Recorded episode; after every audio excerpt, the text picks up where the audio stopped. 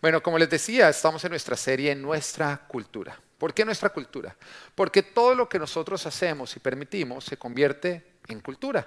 ¿Y qué es cultura? Son las respuestas que tú tienes o los comportamientos que tú haces de manera automática. Ni siquiera te das cuenta que los estás haciendo. Y lo triste es que muchas veces permitimos que sean las tradiciones de este mundo las que están desarrollando nuestra cultura, cuando debe ser la palabra de Dios. Así que en Full Life no tenemos la cultura de Miami, no tenemos la cultura de Venezuela, no tenemos la de Perú, no tenemos la de Colombia, tenemos la cultura Full Life. Y tenemos cierta manera en la cual nosotros representamos cada una de ellas. La primera, el primer punto, que ya lo vimos, que es nuestra cultura, nuestro punto de armonía. Armonía. Cuando alguien llega y le dice, le tengo el chisme, usted le hace así. Si la persona dice, no, está muy bueno, usted se equivoca de dedo. ¿Se acuerda? ¿Mm? Pero usted dice, no, es más importante conservar la armonía que los dos minuticos de un buen chisme. Amén. ¿Estamos? Nuestro punto número dos, que es yo soy leal. Yo soy leal a Dios, a mi familia y a mi iglesia. Entonces siempre lealtad es la manera en que nosotros respondemos. La número tres, que es yo honro a mis mayores. Y recordamos que como mayores estamos hablando de toda persona que es mayor a usted, una generación más alta que usted, siempre toca honrarlos. También estamos hablando de personas que Dios pone como autoridad sobre nuestras vidas, como honrar a nuestros padres, honrar a nuestras autoridades espirituales, a las autoridades civiles, a toda autoridad nosotros la honramos porque sabemos que no se beneficia la autoridad si nos beneficiamos nosotros mismos. Recuerde que la palabra de Dios dice, honra padre y madre para que le vaya bien a tu papá en esta vida. No, no, ¿qué es lo que dice? Para que a ti te vaya bien. O sea, tú no honras a padre y madre para que tu papá le vaya bien. No, tú honras a padre y madre porque tú quieres tener una larga vida yéndote bien. Siempre cuando nosotros estamos entendiendo a quién Dios quiere que nosotros honremos y honramos, estamos beneficiándonos nosotros mismos y la honra acá es supremamente importante. Sobre todo yo les voy a decir algo, a mí me encanta que honremos a las personas mayores. Yo quiero que Edwin siempre se sienta cómodo acá en la iglesia con nosotros. Amén. Amén. Sí, sí, ¿dónde está? En el segundo servicio. dígame la próxima vez, que molesto ahora. Bueno. Y hoy estamos con el domingo, es el día del Señor. Y me encanta como nuestra alabanza cogió y puso estas cachuchas, que de hecho creo que hay un número selecto de cachuchas. Mira, es edición limitada. Creo que nada más tenemos para vender 20 de estas cachuchas que son close on Sundays. Entonces usted lo invitan a algo. ¿Usted qué dice? Yo estoy cerrado para el mundo el domingo porque estoy abierto solamente para el Señor. Y es que en Full Life honramos a Dios en su día. ¿Cómo? Viniendo a la iglesia. Hoy que veníamos para la iglesia, mi esposa hizo lo que hace todos los domingos, bueno, hace todos los días, que es sacar su Instagram y empezar a hacer stories sobre todo lo que está ocurriendo y todos nosotros como otra vez viene el story. Entonces, ¿a dónde vamos? ¿A dónde vamos? Y todos contando a la iglesia. Entonces yo les mostraba mi camisa en ese momento, que yo honro a Dios en su día. Y se lo estamos enseñando a nuestros hijos, que nosotros el domingo honramos a Dios porque es el día de Dios, no se lo entregamos a Disney, no tampoco se lo entregamos a la visita, porque es muy común, oye, ¿por qué no vino a la iglesia? No, es que me llegó visita de Perú, de Colombia, de Venezuela, ¿no? Y usted sabe que cuando uno se viene a vivir a Miami, toda la familia de uno en el país de uno se alegra porque eso significa Airbnb gratis. Bueno, entonces usted coge y les dice, mire, el Airbnb close on Sundays. Yo me voy para mi iglesia. Si usted quiere venir, bienvenido. Si no, quédese en la casa haciendo oficio porque yo no voy a tener tiempo hoy de hacerlo. También, o tampoco, es el día del sancocho delicioso de la tía Magola. ¿no? Usted sabe que la tía Magola siempre le encanta hacer el sancocho el domingo. Nosotros decimos no. Yo prefiero las empanadas que todavía no venden en mi iglesia que, pero prontamente ya van a llegar, ¿no es cierto? No. no. Ya de hecho ya estamos comprando. De hecho, pónganse de pie los nuevos líderes de la cafetería para que los conozcan. Ah, amén. Dense la vueltica, dense la vueltica. Sí, sí. Tremendo, miren. Ellos tienen ocho días o ya no van a ser los líderes. O sea que eh, ocho días para que eso esté abierto o presento otra gente. Bueno. No, no, no sientan presión, no sientan presión. Simplemente no metan la pata. Bueno. Entonces, nosotros no permitimos que nada se apropie del día de Dios. Ahora, respecto a por qué el domingo debemos venir a la iglesia, les voy a dar tres puntos, porque toda buena prédica debe tener cuántos puntos? Tres, ¿ok? De acuerdo a mí. Bueno, número uno, porque el domingo es el día del Señor. usted no debería tener más razón de eso, ya deberíamos por recoger diezmos y ofrendas, ¿o no? ¿Por qué venimos el domingo a la iglesia? Porque el domingo es el día del Señor. Entonces eso no es como que, ay, venga, porque vamos a ir el día de la madre donde mi mamá. Pues porque es el día de la madre, cabezón. Amén. Si usted necesita más, le voy a dar más. Mire, desde la creación, los hijos de Dios hemos separado un día para adorar a Dios. Es un mandato que Dios estableció. Y Él lo hizo con su propio ejemplo. Lo encontramos que en Génesis Él trabajó seis días y descansó el séptimo día. Ahora, todos, yo creo que acá todos entendemos que Dios no dijo, uy, no he trabajado tanto que el séptimo día me va, no, no, no soy capaz de levantarme. Estoy cansado. Dios no se cansa. Entonces, ¿por qué lo estaba haciendo? dándonos un ejemplo. Y por lo tanto, todos los portadores de su imagen, de la imagen de Dios, debemos hacer lo mismo. Génesis 2.3. Dios bendijo el séptimo día y lo santificó, porque en ese día descansó de toda su obra creadora. Y en Éxodo reitera ese mandamiento cuando dice en Éxodo 31.16, los israelitas deberán observar el sábado, pero realmente esa palabra sábado significa sabbat, que significa reposo, o sea, tienen que, eh, que, tendrán que observar el día de reposo. En todas las generaciones futuras será para ellos un pacto perpetuo, una señal eterna entre ellos y yo. En efecto, en seis días hizo, hizo el Señor los cielos y la tierra, y el séptimo día descansó. Mire, la palabra descanso, reposo, también del hebreo es napash, diga napash Amén. Y apréndesela, con eso usted puede chicanear de qué habla hebreo. Diga napash, que significa refresco. Refresco es más que descansar. Es ir a Dios a refrescarnos, a reposar, a obtener nuevas fuerzas. O sea, Dios nos diseñó a nosotros para que nosotros no podamos andar mucho tiempo sin ir a su presencia. La presencia de Dios nos llama. Y de la misma manera como tú necesitas alimento, necesitas aire, tú necesitas ir a la presencia de Dios a ser recargado. No sé si alguna vez te ha pasado que tú llegas, mejor dicho, así como en los reines a la iglesia, como que tú llegas, mejor dicho, en ese momento se te vara el cuerpo pero tú recibes la alabanza, la palabra, ese pastor tan lindo, todo de pronto a ti se te empieza a llenar y tú sales como que conquistas el mundo y empiezas así lunes, martes, miércoles, jueves, viernes, sábado y ya estás el sábado que no puedes otra vez te vuelves a recargar y dice, oiga, pero ¿por qué ese ciclo? Así fuimos diseñados.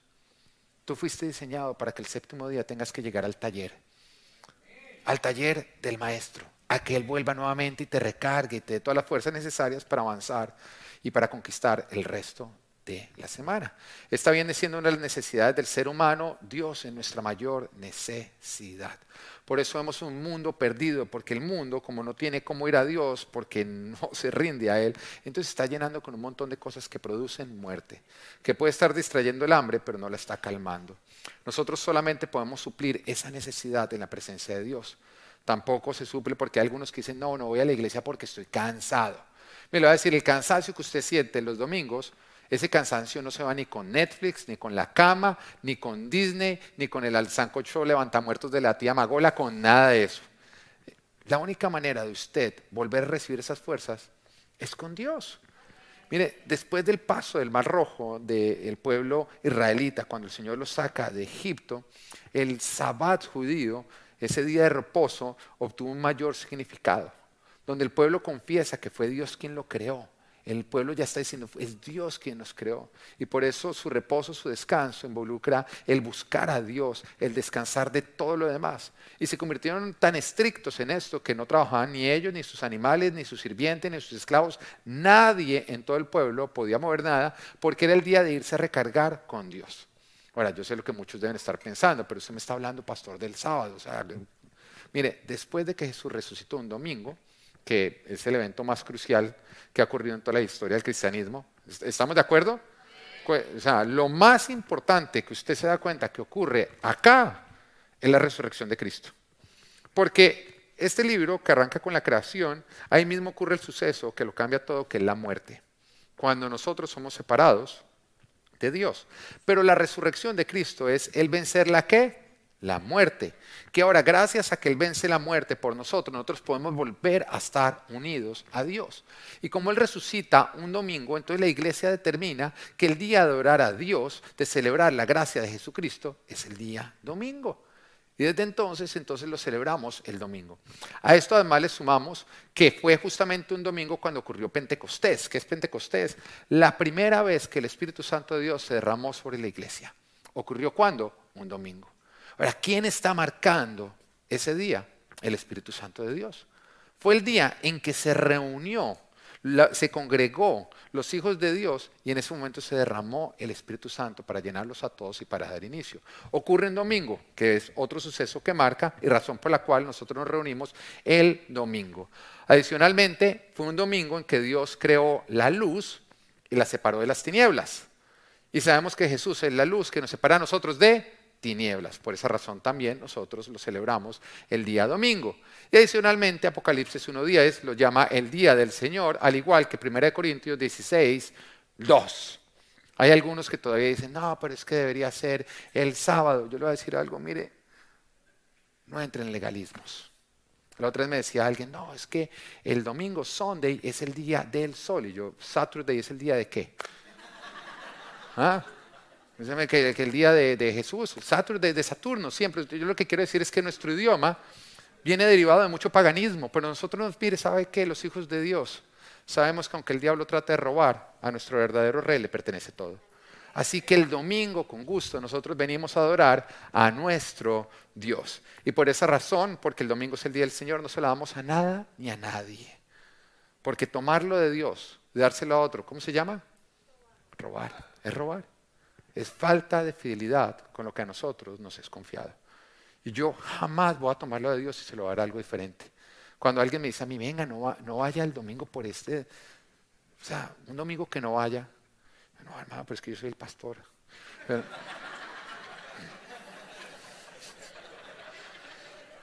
Oiga, dato curioso, usted sabe que este domingo me habían invitado a mí con mi esposa a un viaje con todo pago. Y nada más faltaba faltar el domingo y yo, oiga, increíble cómo es el diablo, ¿no? Pero bueno. Pero yo no le doy el día a mi Dios a nada más. Para mí es bien importante que nosotros seamos fieles, porque aquello a lo que tú le das, lo de Dios, se convierte en un ídolo, algo a lo que tú le estás dando más importancia que a Dios. Razón número dos por la cual nosotros venimos el domingo a la iglesia, porque Dios lo creó para nosotros. Porque Dios lo creó para nosotros, Él lo necesitaba el día del Señor. Nosotros necesitamos el día del Señor.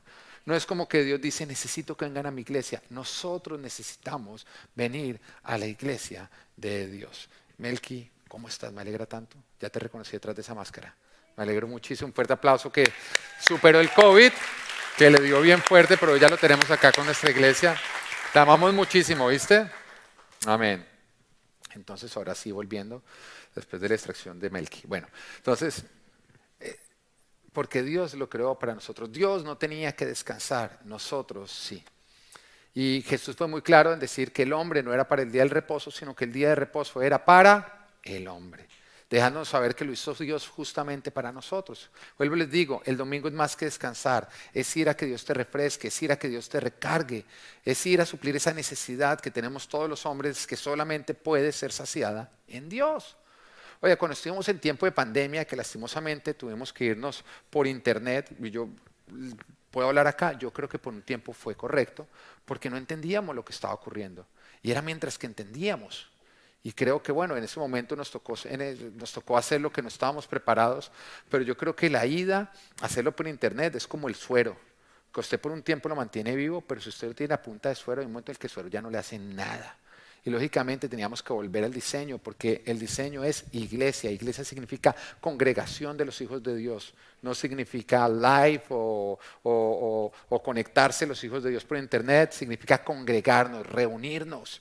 Y en ese tiempo empezamos a ver que las personas que lastimosamente se demoraban mucho en volver, pero que no tenían problemas de ir a Disney o Publix o Home Depot o la tía Magole y todo eso, pero la iglesia sí tenían problema de venir, empezamos a ver cómo se empezaron a secar.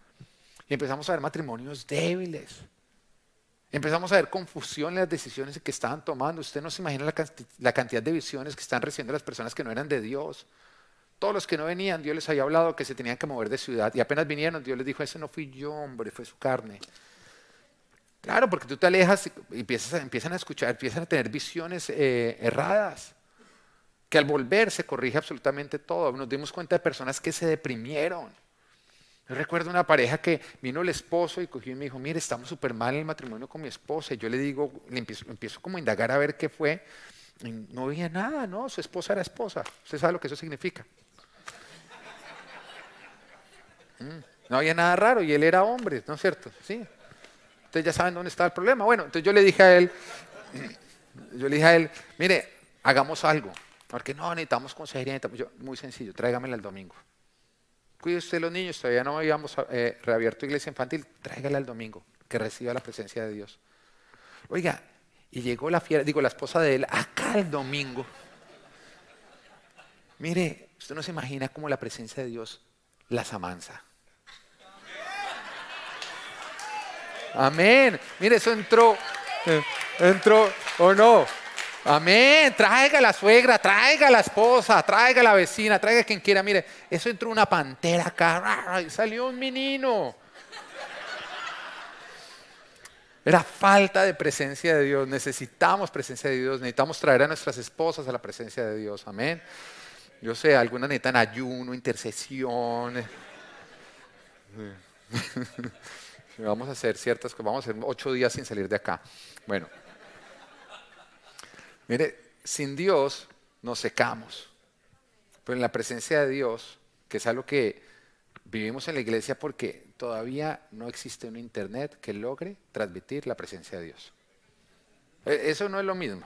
Eso no es lo mismo. Usted recibe el mensaje, pero la presencia de Dios, ese, esa presencia que nosotros logramos desarrollar acá, es algo que es único, porque acá no está que el almuerzo, que le timbró el teléfono, que la vecina, le, que el niño está jugando. No, acá se quitan todas esas distracciones.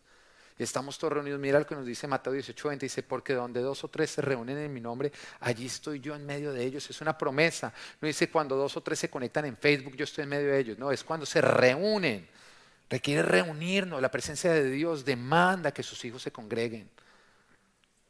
Y es algo que nosotros estamos provocando acá. Y tú lo logras sentir, tú logras sentir esa presencia. Yo recuerdo cuando yo empecé a ir a la iglesia, yo no sabía qué era la presencia de Dios, yo no sabía qué era el Espíritu Santo, pero decía, no, güey, ya se siente una energía. ¿Mm? Pero tú la estás sintiendo. Y esa presencia ocurre cuando nos congregamos acá en la iglesia en su nombre. Además, en la iglesia nuestra familia entera es impactada. Porque tus hijos están siendo impactados en la iglesia infantil, tu esposa, tu esposo, tu matrimonio, todos estamos siendo impactados. Esto es algo que no ocurre, por ejemplo, en un evento, en un campamento, que yo creo que son muy buenos como complemento, pero nunca como suplemento. ¿Lo estás entendiendo? Porque si yo empiezo a ver, por ejemplo, yo soy de los que me encanta que hagamos eventos de hombres, eventos de mujeres, pero el que se la pasa de evento en evento, pero no en iglesia, te voy a decir algo, tú estás siendo egoísta. Porque es que el único lugar donde se va a ministrar completamente tu iglesia o tu familia es en la iglesia. Es en la iglesia. Y de hecho yo estoy de acuerdo. Yo estoy de acuerdo, yo, digo, si tú te das cuenta que tu familia está siendo ministrada o algún miembro no, tú tienes que buscar una iglesia donde se ministre totalmente la familia. Hace poquito conocí una familia que me decía que se acababan de pasar a la iglesia porque hemos encontrado que acá nuestros hijos crecen, mi hija mayor crece, el abuelo crece, todos crecen y nos podemos todos sentir acá que estamos creciendo como familia a pesar de que estamos en diferentes generaciones. Y yo creo que es uno de los retos de Full Life que tenemos que nosotros mantener, que es que logremos ministrar a todas las generaciones a todas las generaciones. La iglesia infantil es lo más importante acá. Es lo más importante acá. Y por eso si alguien me dice a mí, no, ¿dónde sirvo yo? Dele una oportunidad a iglesia infantil. Dele una oportunidad porque, mire, la razón por la cual yo puedo predicar acá es porque allá hay unos salvavidas predicándole a mis hijos. O si no, no estaría acá. Porque yo no voy a ir tras los hijos de Dios descuidando los míos. Entonces, porque mis hijos están aprendiendo allá y los salvavidas están haciendo eso, yo puedo estar acá. Ellos son más importantes que yo. Amén. Me encanta iglesia infantil lo que están haciendo. Mi hijo me dijo, oye, mi hijo, papá, yo quiero que mi trabajo en iglesia infantil todos los domingos sea predicar. Él quiere predicar allá en iglesia infantil. Y yo, wow, qué chévere, porque no solamente se están apropiando de, escuchar, sino que también quieren desarrollar su ministerio. Y es un proyecto que tenemos en el cual los vamos a poner a predicar. Desde ya estamos preparando quienes se van a encargar de la iglesia cuando lleguemos nosotros a cierta edad. Amén. La vamos a pasar, no nos vamos a demorar. El cuerpo de Dios no puede envejecer. Tiene que mantenerse joven.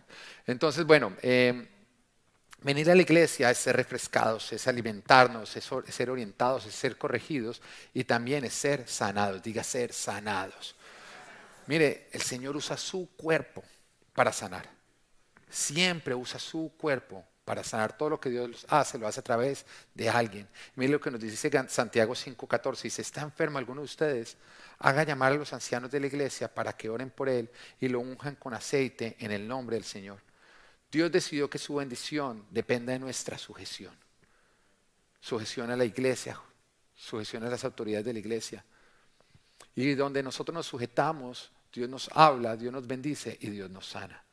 El tú estarte congregando es estar recibiendo una sanidad constante. Ahora, ¿quiénes han sido sanados acá? ¿Mm? Pero no se me pongan tan lentos en pensar que te sanaron de una parte física. ¿A quiénes Dios les ha sanado su matrimonio? ¿A quiénes Dios les ha sanado su autoestima? ¿A quiénes Dios les ha sanado sus finanzas? ¿A quiénes Dios les ha sanado sus amistades? ¿A quiénes Dios les ha quitado vicios, pecados? ¿A quiénes Dios los ha venido sanando? ¿A todos o no? Y eso ocurre cuando nosotros estamos en la iglesia. Muchas veces tú ni siquiera, te, ni siquiera te diste cuenta. Simplemente de pronto ese mal hábito se fue. Ya no grita en la casa como gritaba antes. Mm. Son cosas que ocurren cuando nosotros estamos en la presencia de Dios. Que constantemente estamos siendo sanados por Él. Y la palabra de Dios a nosotros constantemente nos está comparando con ramas o nos está comparando justamente con árboles plantados, porque nosotros requerimos estar plantados o si no, no damos fruto.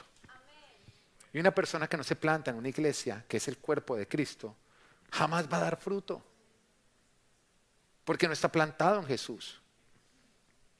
Si tú no te plantas en la iglesia, te estás secando. Te estás secando. Y te voy a decir algo, un, pésimo hábito que nunca vayas a desarrollar es de andar en iglesia, en iglesia, en iglesia, en iglesia, porque ese tipo de persona desarrolla raíces débiles. Y normalmente cada vez es más boba la razón por la cual abandona la nueva iglesia. En la primera fue por algo grave, en la última fue porque me sacaron la lengua, no me saludaron. Y toda relación requiere perdonar. Somos personas caídas, tenemos que constantemente estar cubriendo el error con nuestro amor, el error con nuestro amor. Entonces, donde, vas, donde, alguien te muestra un defecto, un error, es donde Dios está demandando que tú cubras con amor.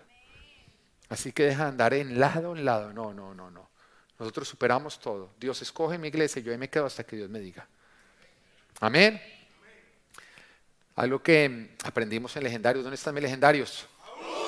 Eso, mis hombres legendarios que hombre solo. Amén. Pero el que caza en manada, grande es su casa, grande es su presa. La iglesia es la manada. La iglesia es la manada. Y vuelvo y lo repito, tú no escoges tu iglesia. Si tú no has entendido esto, no estás entendiendo nada. Dios la escoge por ti porque Dios escoge nuestra familia. ¿Alguien escogió acá los hijos que tiene? ¿No? Alguien llegó, bueno, yo lo quiero ese, no, ese está muy fregueta, es el de atrás. No, uno no escoge los papás. Mire, uno ni escoge la esposa. Diga la verdad. Usted se casó con una y apenas dijo hasta que la muerte le separa y le mostraron quién era. Cuando ya no se podía hacer ese contrato, y ahí salió todo lo que usted no había visto.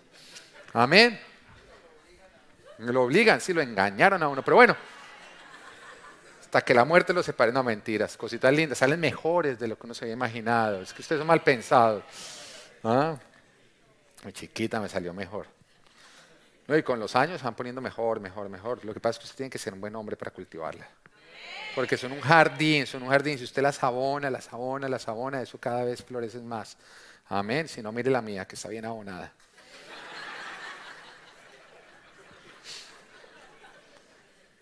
Mire, en Hechos de los Apóstoles se nos decía que cuando se iban convirtiendo las personas al cristianismo, el Espíritu Santo los iba añadiendo a la iglesia.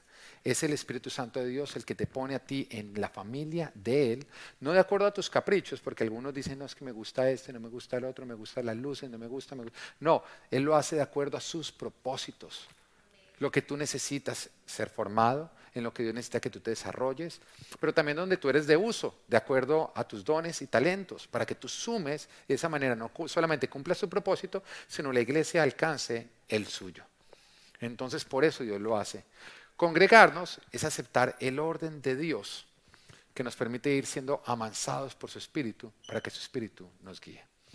Ahora, razón número tres de por qué el domingo debemos venir a la iglesia, creo que este es el punto más importante, no mientras todos son importantes, porque Dios lo ordena. dígale al de Dios, dígale al del lado, Es una orden, mi hijo, es una orden. ¿Medita, más razones? Es una orden. Ahora, ¿quién acá? Jesús es su Señor. ¿Quién acá lo que Jesús dice, usted simplemente obedece? ¿Sí? Usted no se pone a alegar con él. ¿Mm? Oye, ¿usted alguna le ha pasado que usted llega y le dice a sus hijos, hace el favor de poner la pijama o cualquier instrucción y ellos empiezan, ¿por qué? A ver, ¿por qué? Abramos, un debate, un juicio. Bueno, y lógicamente los abuelos son los abogados. ¿No Uno es el enjuiciado, ¿no? Uno es el enjuiciado. Entonces, a ver, convénzame. Y uno dice, pues te muestro cuáles son los puntos que yo tengo acá para... Y todo se soluciona, ¿no es cierto? Porque nosotros nos enseñaron. Hoy en día los papás dicen, ay, yo jamás hice eso. los papás, ¿se acuerda que los abuelos creen que uno lo, cómo lo educaron, no? Chancla, la hacían volver, boomerang. ¿Mm? Pero a ellos se les olvidó, jamás les pegué en la vida, jamás les pegué en la vida. mi hijita, le enseñaron a Batman a tirar esas vainas ellas. ¿Mm? Entonces, todos estamos de acuerdo que a una autoridad no se le debate, se le obedece. Lo mismo es con Dios. Si Dios habla, usted obedezca. Amén. Y mire lo que dice Hebreos 10:25. Dice, no dejemos de congregarnos como acostumbran hacerlo algunos, sino animémonos unos a otros y con mayor razón ahora que vemos que aquel día se acerca. No dejemos de congregarnos. No, hay una sola razón para dejar de congregarnos. No existe.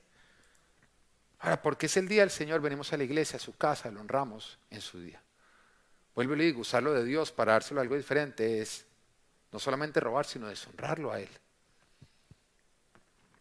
Y lo damos por múltiples razones. Y yo pensaba razones por las cuales yo creo que la razón número uno es por falta de temor a Dios. No le tenemos temor a Dios. Y, la falta de temor es que a ti no te importa alejarte de Dios, de su palabra y desobedecerlo. No te importa faltar a sus mandatos. Y el temor no es miedo a Dios, no, no, no. Es pavor de estar lejos de Dios. Eso es el temor a Dios. Cuando yo le temo a Dios, no es que le tenga miedo a Dios, es que le tengo pavor de estar lejos de Dios. No por lo que Dios me va a hacer, sino porque es que cuando yo estoy en la presencia de Dios, estoy bajo su protección. Pero cuando yo de cabezón me pongo a alejarme, me alejo de su protección. Y ahí sí me hago presa fácil. Y el enemigo está ansioso de ver quiénes son los que no tienen temor, porque son los que se alejan, se ponen presa fácil y esos son los que está cazando. Así que el temor de Dios es entender que mi protección en mi vida está, es en Dios, está en la sujeción a Dios. Es saber que en Dios y en su palabra, en sus mandamientos, en obedecerlos es donde hay vida y hay abundancia, donde hay bendición, y que sin ellos solamente hay muerte y maldición. La razón número dos es por falta de fe, por falta de fe, porque no crees en las consecuencias. Todavía crees que te iría mejor si tú hicieras lo contrario a lo que Dios te está diciendo. Todavía eres tan cabezón que crees que te va a ir mejor en la vida trabajando un domingo que yendo a la iglesia. Todavía crees que te va a ir mejor la semana si tú duermes el domingo hasta tarde que si tú vienes a la iglesia. Y es igual que el diezmo es confiar en Dios, en que Él va a multiplicar nuestro tiempo y va a bendecir nuestra semana. Es un paso de fe. Escoger y decir, sabes que yo voy a honrar a Dios yendo el domingo y yo voy a dar, voy a tener, voy a dar el paso de fe de confiar en que a pesar de que no tengo tiempo, Él va a multiplicar mi tiempo y que me va a ir mejor toda la semana. ¿Mm? Pero es un problema, pues falta de fe porque tú crees que te va mejor si tú tienes el control, y es un tema de control. Tú acuérdate, la falta de fe es querer tener el control de las cosas.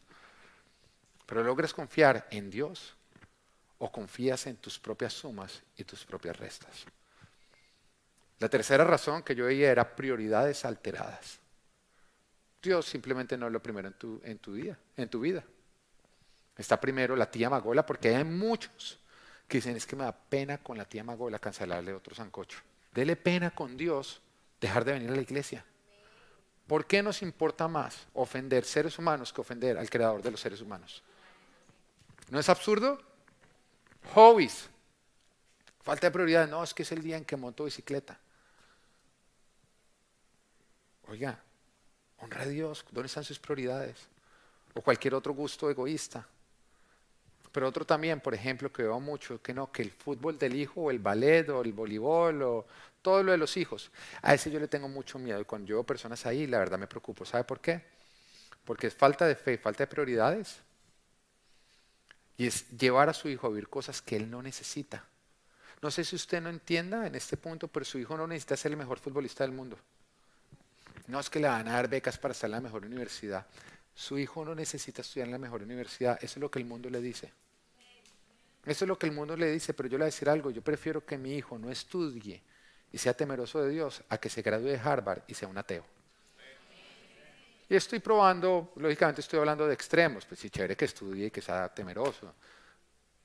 Pero es que hay algunos que lo único que le preocupa es el desarrollo profesional de su hijo para entrar dentro de los estándares de valor de este mundo, porque todavía creen que el título profesional y de la carrera es lo que le dice a usted quién es usted. Todavía no he entendido que usted es un hijo de Dios y que todo lo demás es basura. Son vanidades, no le dan su identidad, pero le está enseñando a sus hijos lo equivocado. Mire, está bien que su hijo sea buen futbolista y que vaya a una buena universidad, depende. Si está dentro del propósito de Dios, si no lo aleja de Dios, porque ser el mejor futbolista salir de la mejor universidad no es esencial. No es esencial. Esencial, ¿sabe qué es? Dios. Y su, su, hijo necesita a Dios.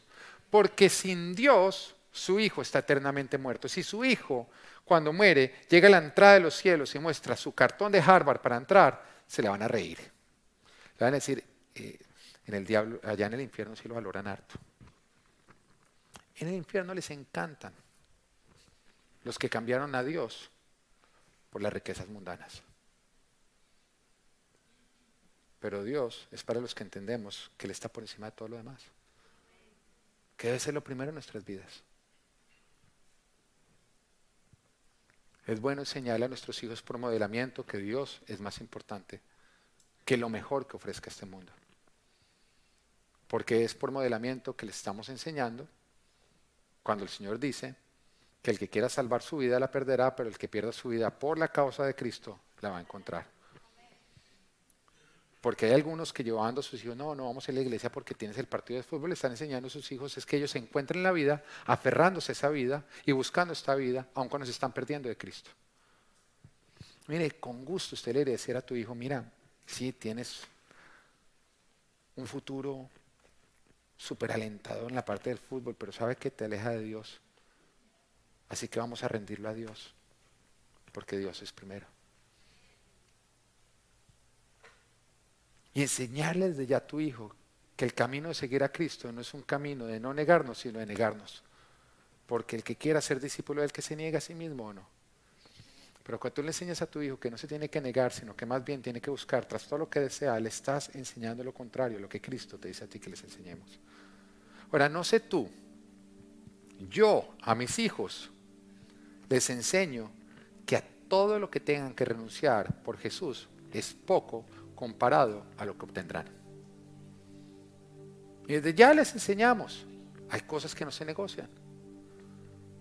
Y les enseño que tendrán que renunciar a lo que este mundo atesora para que Jesús sea su tesoro. Mira lo que nos dice Mateo 13, 44, 45. Dice, el reino de los cielos es como un tesoro escondido en un campo cuando un hombre lo descubrió, lo volvió a esconder. Y lleno de alegría fue y vendió todo, diga, todo. Todo lo que tenía y compró ese campo. Y como hay algunos que son tardes de entendimiento, el Señor él mismo da otro ejemplo. Dice, también se parece el reino de los cielos a un comerciante que andaba buscando perlas finas. Cuando encontró una de gran valor, fue y vendió. ¿Qué vendió? Todo lo que tenía y la compró. Te lo explico. O lo vendes todo o no lo obtienes. El que guarda algo para sí se pierde todo lo que Cristo le está ofreciendo. El reino de los cielos requiere venderlo todo, renunciar a todo por Cristo. ¿Y cómo renuncias? Cuando tú estás dispuesto a que Jesús te dice, no, sácalo de tu vida. Y tú, ok, lo saco. Habrá cosas que no te dice, pero habrá cosas que te dice. Tú tienes que estar dispuesto a todo por seguir a Cristo. A renunciar a todo. A renunciar a todo. Obtenerlo de Dios, obtener a Dios, obtener su reino, no requiere venderlo todo en una parte. Pero ¿qué es todo? Todo lo que el mundo atesora. Porque en todo lo que el mundo atesora está la clave para obtener el verdadero tesoro que es Jesucristo.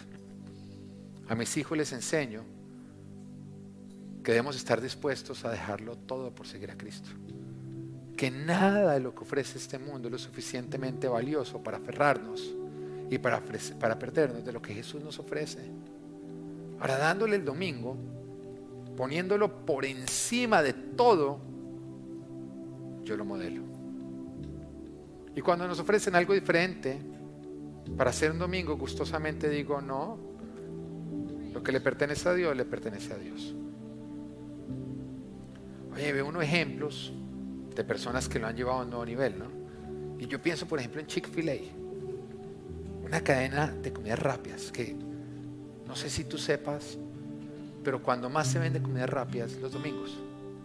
Y ellos deciden cerrar los domingos porque el domingo es el día del Señor. Oye, y donde ponen un Chick-fil-A, crece. La cadena de mayor crecimiento. Y hay una historia que a mí me inspira, que es la de Eric Little, un corredor escocés, quien en 1924 estaba invitado a representar su país para correr los 100 metros en los Olímpicos de París. Pero cuando le dieron la agenda de cuándo le tocaba correr, caía un domingo. Entonces él dijo, un momentico, yo no, yo no puedo correr un domingo porque el domingo es el día del Señor, es el día que yo voy a la iglesia. Oye, eso conmocionó a todo, el, mundo, porque son los olímpicos. Hasta el mismo rey lo llamó y le dijo, usted corre porque si no usted está deshonrando a nuestra nación. Y él se le paró en la raya y dijo, yo primero honro a Dios que a este mundo. Y decidió no correr. A causa de eso le dieron otra oportunidad de correr, una carrera que era entre semana, que era los 400 metros, pero no era su especialidad, entonces todo el mundo creía que le iba a ir mal. Y había poca expectativa. Sin embargo, los ojos del mundo entero estaban puestos sobre él porque fue alguien que se atrevió a desafiar este mundo para honrar a Dios. Y cuando estaba por arrancar la carrera, se le acercó alguien del equipo de Estados Unidos y le entregó un papel. Y en el papel estaba escrito, segunda de Samuel 2.30, que dice, yo honro a los que me honran y humillo a los que me desprecian. No solamente ganó la carrera, sino que rompió el récord. Ahora, cuando yo veo esto, yo digo, es extremista. No, son oportunidades de gritarle a este mundo, Dios primero. Dios es lo primero en mi vida. Mire, he visto varias personas a lo largo de nuestra trayectoria como pastores que se han atrevido a levantarse, a decirle a sus jefes, yo el domingo no trabajo. Y han superado, digamos porque dicen, voy a perder mi trabajo, pero ellos saben que realmente el que les da su trabajo es Dios. Y en todos los casos hemos visto siempre milagros de cómo siempre los ascienden, cómo les entregan un mejor trabajo, cómo Dios honra a quien lo honra. Dios está esperando a que tú lo pongas como lo primero en tu vida, para bendecir tu vida. Porque o sigues a Jesús o sigues a este mundo. Tú decides. Yo por lo pronto honro a Dios el domingo. Que Dios te bendiga.